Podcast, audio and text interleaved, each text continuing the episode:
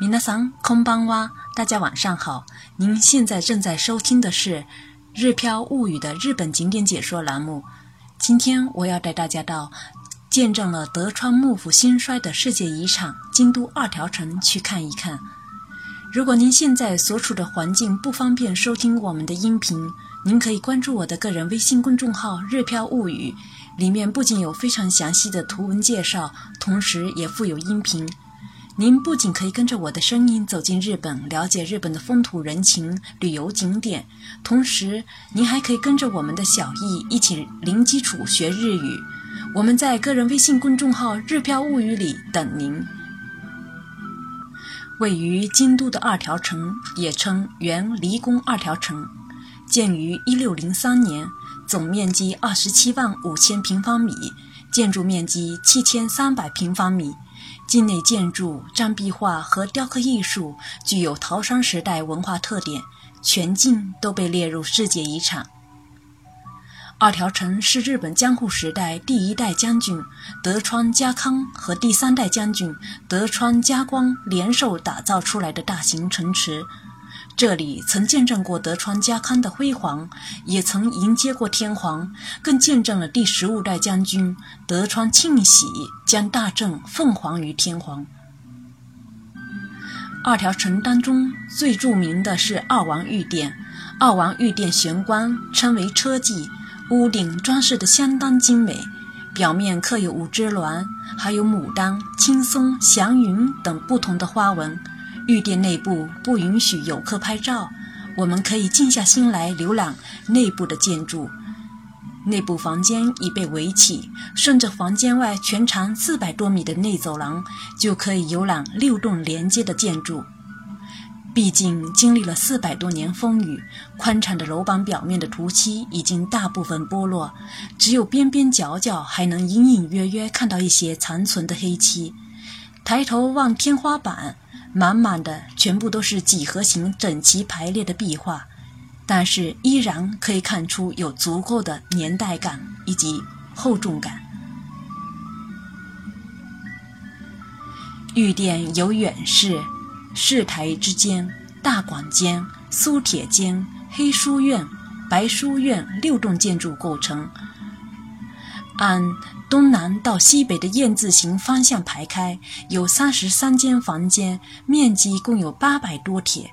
从使用用途来看，从接待来访客人的远室到将军寝殿白书院，由公共区域逐渐向私人空间过渡。远室作为六栋建筑当中面积最大的地方。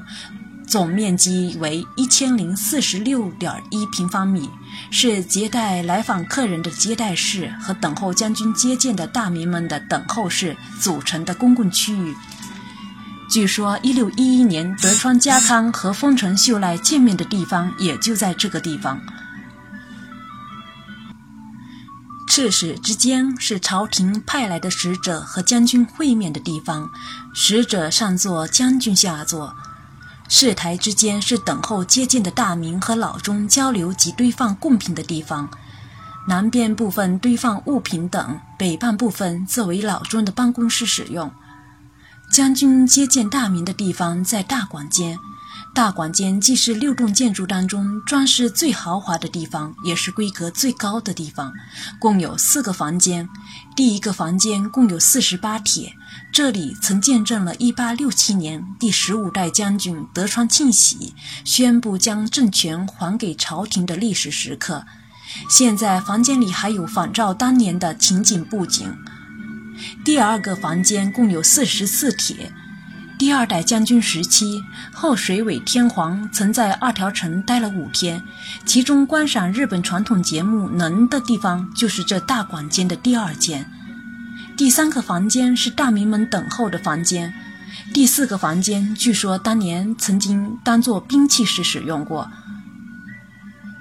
黑书院是将军和亲方以及比较亲密的大名会面的地方，面积相对较小。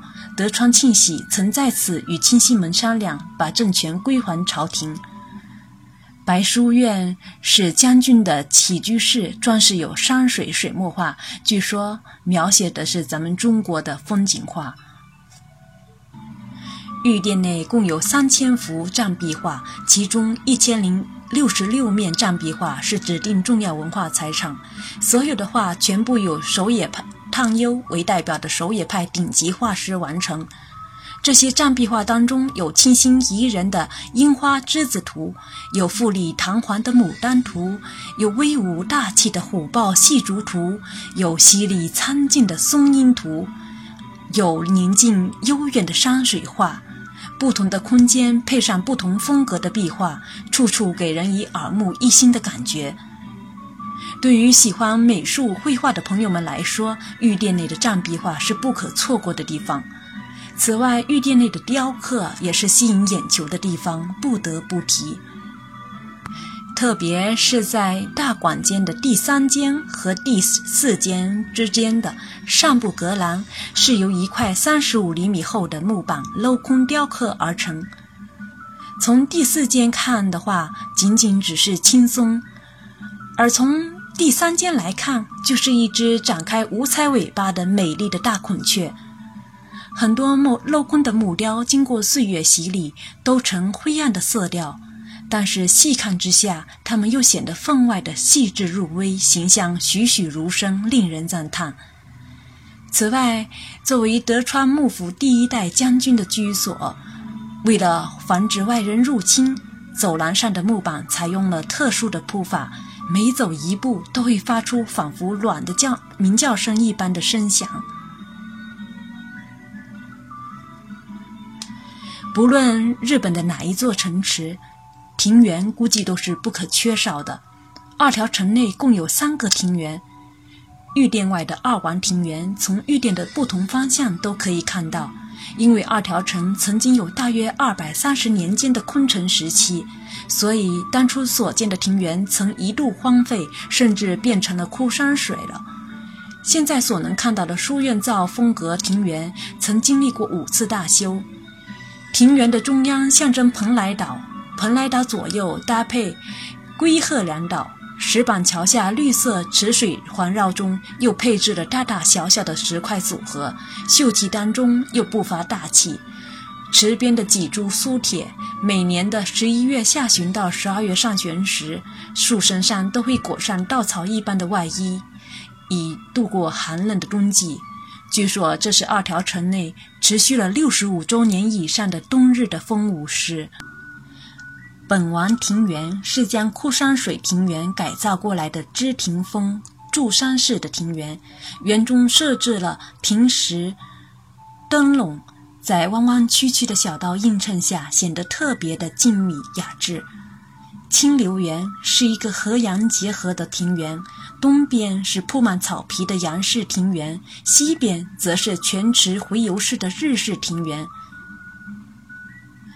见证了一个朝代的兴起和落幕的二条城，曾即使曾经被遗忘了将近二百三十年，无数的绘画雕刻精品，却让有了历史印记的建筑，时至今日依然拥有夺目的光环。即使你只是一个美术的门外汉，二条城也是一个可以让你弯腰赏画的好地方。怎么样？听完我对二条城的介绍，有没有想更进一步了解二条城呢？如果您感兴趣的话，可以关注我的个人微信公众号“日票物语”，里面有非常详细的图文介绍。谢谢大家的收听，我们下次再会。